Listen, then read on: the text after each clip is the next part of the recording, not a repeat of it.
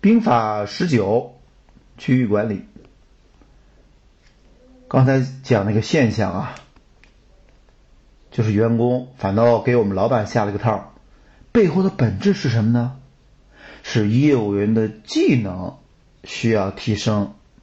没错，如果技能不提升的话，我们知道第四区域是目标客户，但是去了也会被拒绝，也会很痛苦的。我们的业务队伍、业务人员、企业家也会很痛苦，最后嗯也没有我们企业家需要的结果。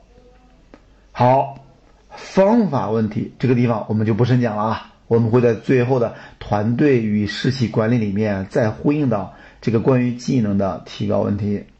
关键在于，容易跑业务的区域啊，没太多产出的可能。找准目标区域后啊，即使有困难，也要想办法冲上去。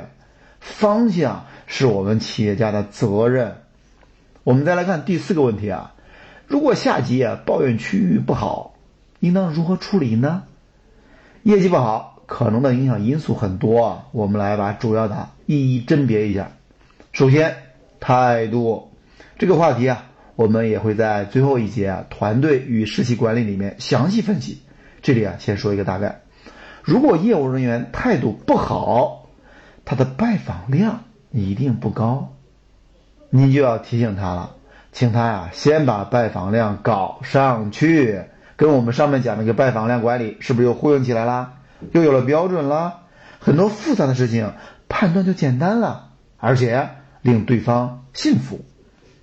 如果他拜访量还可以呢，就是说态度还比较好的话，那我们应该怎么判断是技能问题还是区域确实比较贫瘠的问题呢？首先。我们在兵法一二三里面一直强调这个 s p a r t i c 模型啊，就又用上了。s p a r t i c 里面那个柱子，如果衰减的很激烈的话，就说明这是因为他的技能需要提高。具体到哪个点提高呢？兵法二我们已经提到过啊，这个瓶颈，瓶颈问题如何判断？大家自己去复习一下兵法二，我们就不在这里去讲了啊。同时也有可能确实是因为区域不好。区域不好啊，就意味着这个鱼塘里它没鱼，你跑那儿捞鱼，怎么可能呢？怎么判断呢，朋友们？哎，就用我们说这个 TV 模型，让员工把客户啊都填在对应的模型里面，结果呢啊一目了然了。这个过程对员工也是个督促，至少他需要把区域内的客户都跑一遍，才有资格下结论嘛，两全其美，对不对？如果最终发现确实区域不好，我们可以考虑给他换区。所以，朋友们，如果业绩不好的话，可以从三个角度来判断：第一是态度，第二是方向，第三是方法。这个呢，在兵法三里边我们也讲了，尤其是现场有一些互动，我们讲的很清楚了。不管是宏观区域管理还是微观区域管理，都能够让我们直观的。找到问题的本质，所以呢，朋友们，看上去是一些模型，但工作啊就是这样展开的。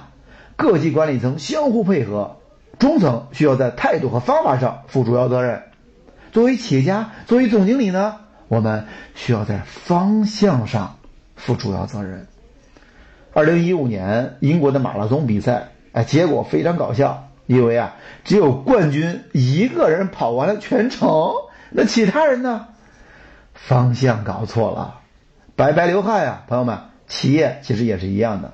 也许我们已经做了很多浪费资源的事情了，抓紧时间改正啊，朋友们。《亮剑》里面有一个段子讲的非常有道理，现场啊，我们也会给大家播放一下。就是当时那个李云龙啊，收编了孔杰的队伍，因为孔杰打败仗了嘛。刚开始的时候啊，孔杰很不服气，跟这个李云龙老顶着干。毕竟啊，当年两个人都是一个战壕里面的弟兄，都是平级。现在呢，要向李云龙汇报了。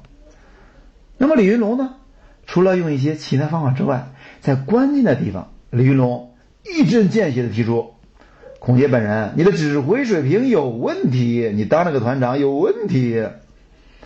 当时啊，李云龙拿了一个敌人的子弹壳。来给孔杰看，问他这个是什么枪的子弹呀？孔杰都答不上来，只是觉得这批鬼子跟以前不太一样。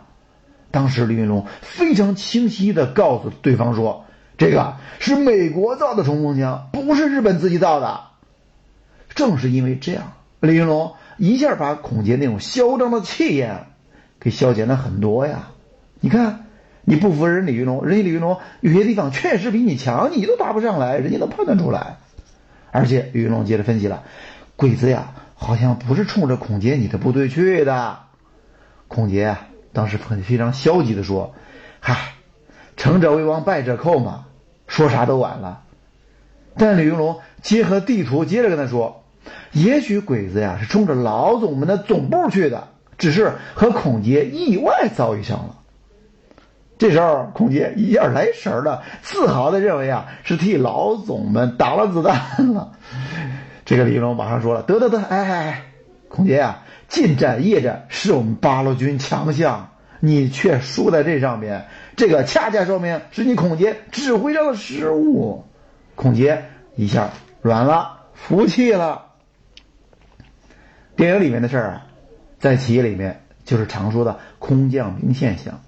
如果我们下属要求换区的话，我们需要一针见血的指出到底的问题出在哪儿，而且要从更高的高度。也许是技能，也许是态度，也许是区域。那也正因为这样，我们自己的下属，我们自己的副总，刚开始可能对我们作为企业家、作为总经理比较客气，因为啊，你给他发工资呀。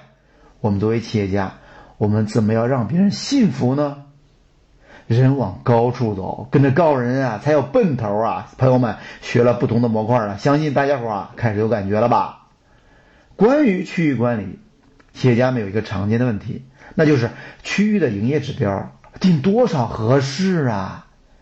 定高了完不成，低了太轻松啊，员工们白白拿奖金，哎呀，好心痛啊！指标不是拍脑袋来的，这个是一个计算的问题。